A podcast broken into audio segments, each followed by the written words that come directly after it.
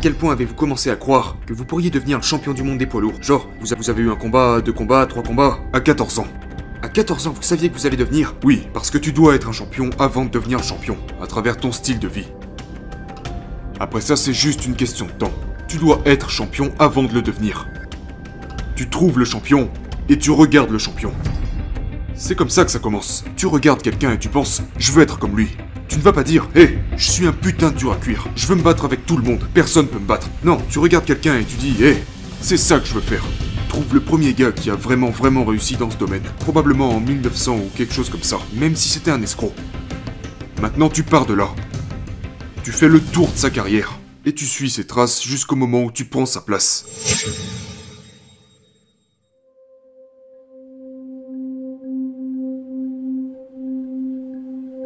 Mike, comment voyez-vous la compétition? Quand vous pensez au mot compétition, qu'est-ce qu'il signifie pour vous? Quand je, pense à la compétition, je pense à des gens qui cherchent à atteindre leur plein potentiel. Qui ont le... qui sont susceptibles d'atteindre leur plus haut potentiel lorsque vient la compétition. La compétition est toujours bonne parce que elle te forge et t'aide à surmonter les difficultés de la vie. Parce que la vie donne toujours des épreuves et des difficultés. Personne ne peut traverser cette vie sans être mis à l'épreuve.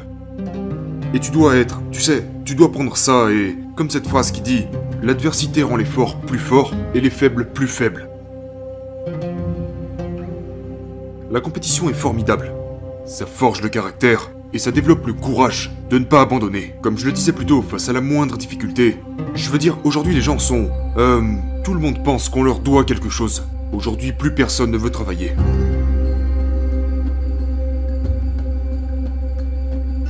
Quand tu arrives dans les rues de New York, qu'est-ce que ça te fait? Comment c'était d'essayer de, sortir des rues de New York et de gagner son propre argent? Ça, ça semblait impossible. Je pensais que ça n'allait jamais arriver. Je ne rêvais même pas de sortir de New York. Dans mes rêves, je vivais là. Je braquais, volais et mourais dans ce même quartier dans lequel je suis né.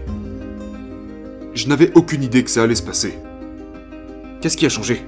Ensuite, je suis allé. On m'a envoyé à un endroit, une sorte de centre correctionnel.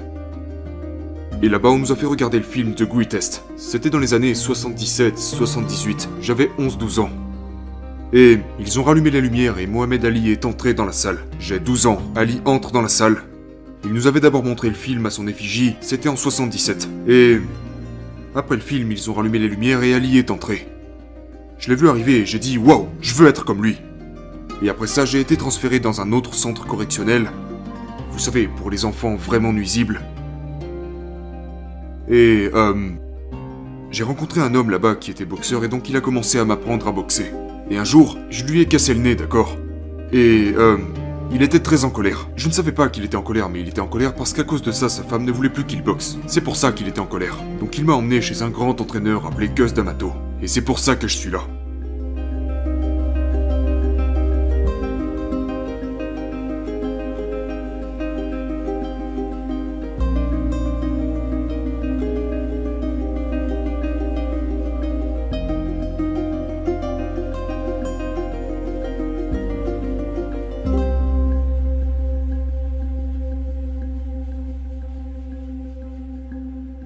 C'est bien que les gens soient des chercheurs. Je pense que c'est très intéressant d'être un chercheur. Mais nous devons aussi croire que nous sommes divins.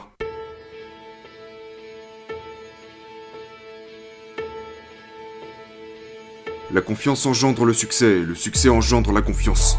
Ils vont pair.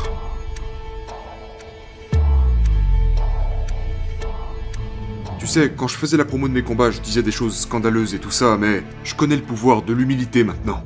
Il y a beaucoup de pouvoir dans l'humilité. Comment l'avez-vous appris Après avoir tout perdu. D'accord. Mais maintenant tu sais ce qu'avoir de l'argent signifie. Je veux dire, le fait d'être passé par ça, rien. Rien du tout. Une fois que tu... Écoute, si tu penses que beaucoup d'argent te rendra heureux, c'est que tu n'as jamais eu beaucoup d'argent auparavant. Donc qu'est-ce qui a de la valeur maintenant? Qu'est-ce qui se trouve au sommet de cette échelle? Moi?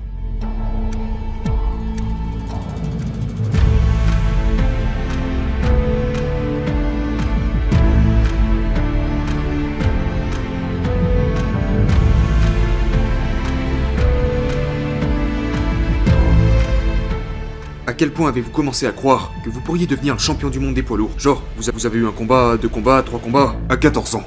À 14 ans, vous saviez que vous allez devenir? Oui, parce que tu dois être un champion avant de devenir le champion, à travers ton style de vie. Après ça, c'est juste une question de temps. Tu dois être champion avant de le devenir. Tu trouves le champion et tu regardes le champion. C'est comme ça que ça commence. Tu regardes quelqu'un et tu penses, je veux être comme lui. Tu ne vas pas dire, hé, je suis un putain de dur à cuire. Je veux me battre avec tout le monde. Personne peut me battre. Non, tu regardes quelqu'un et tu dis, hé, c'est ça que je veux faire.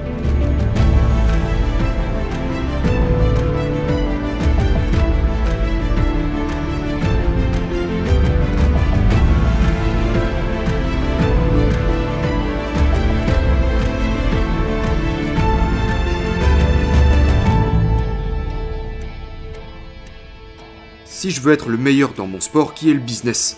Quel conseil me donneriez-vous? Trouve le premier gars qui a vraiment vraiment réussi dans ce domaine. Probablement en 1900 ou quelque chose comme ça. Même si c'était un escroc.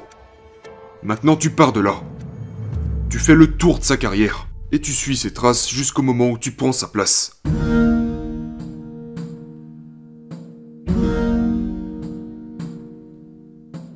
Après ça, tu lis tout ce qui a été écrit à son sujet. Et maintenant tu passes à la pratique. Ensuite, c'est juste une question de discipline. Et la discipline, c'est faire ce que tu détestes faire, mais le faire comme si tu l'aimais.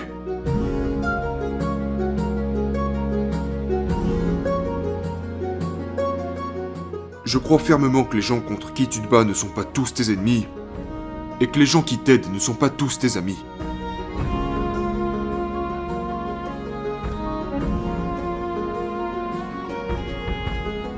Que faut-il pour devenir un vrai champion? Pour être le meilleur au monde dans un domaine Vous avez vécu ça pendant longtemps. Quel type d'état d'esprit doit-il avoir si quelqu'un veut être le meilleur dans ce qu'il fait? Il faut se dévouer à son métier et se sacrifier pour être la personne que l'on veut être. Tu dois être cette personne avant de l'être réellement. Tu dois être lui avant de pouvoir être lui.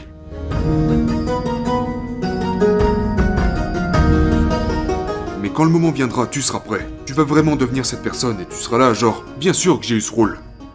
Bien sûr que j'ai eu ce travail, parce que je l'ai préparé. Je me suis préparé pour ça. Je n'ai pas à être surpris.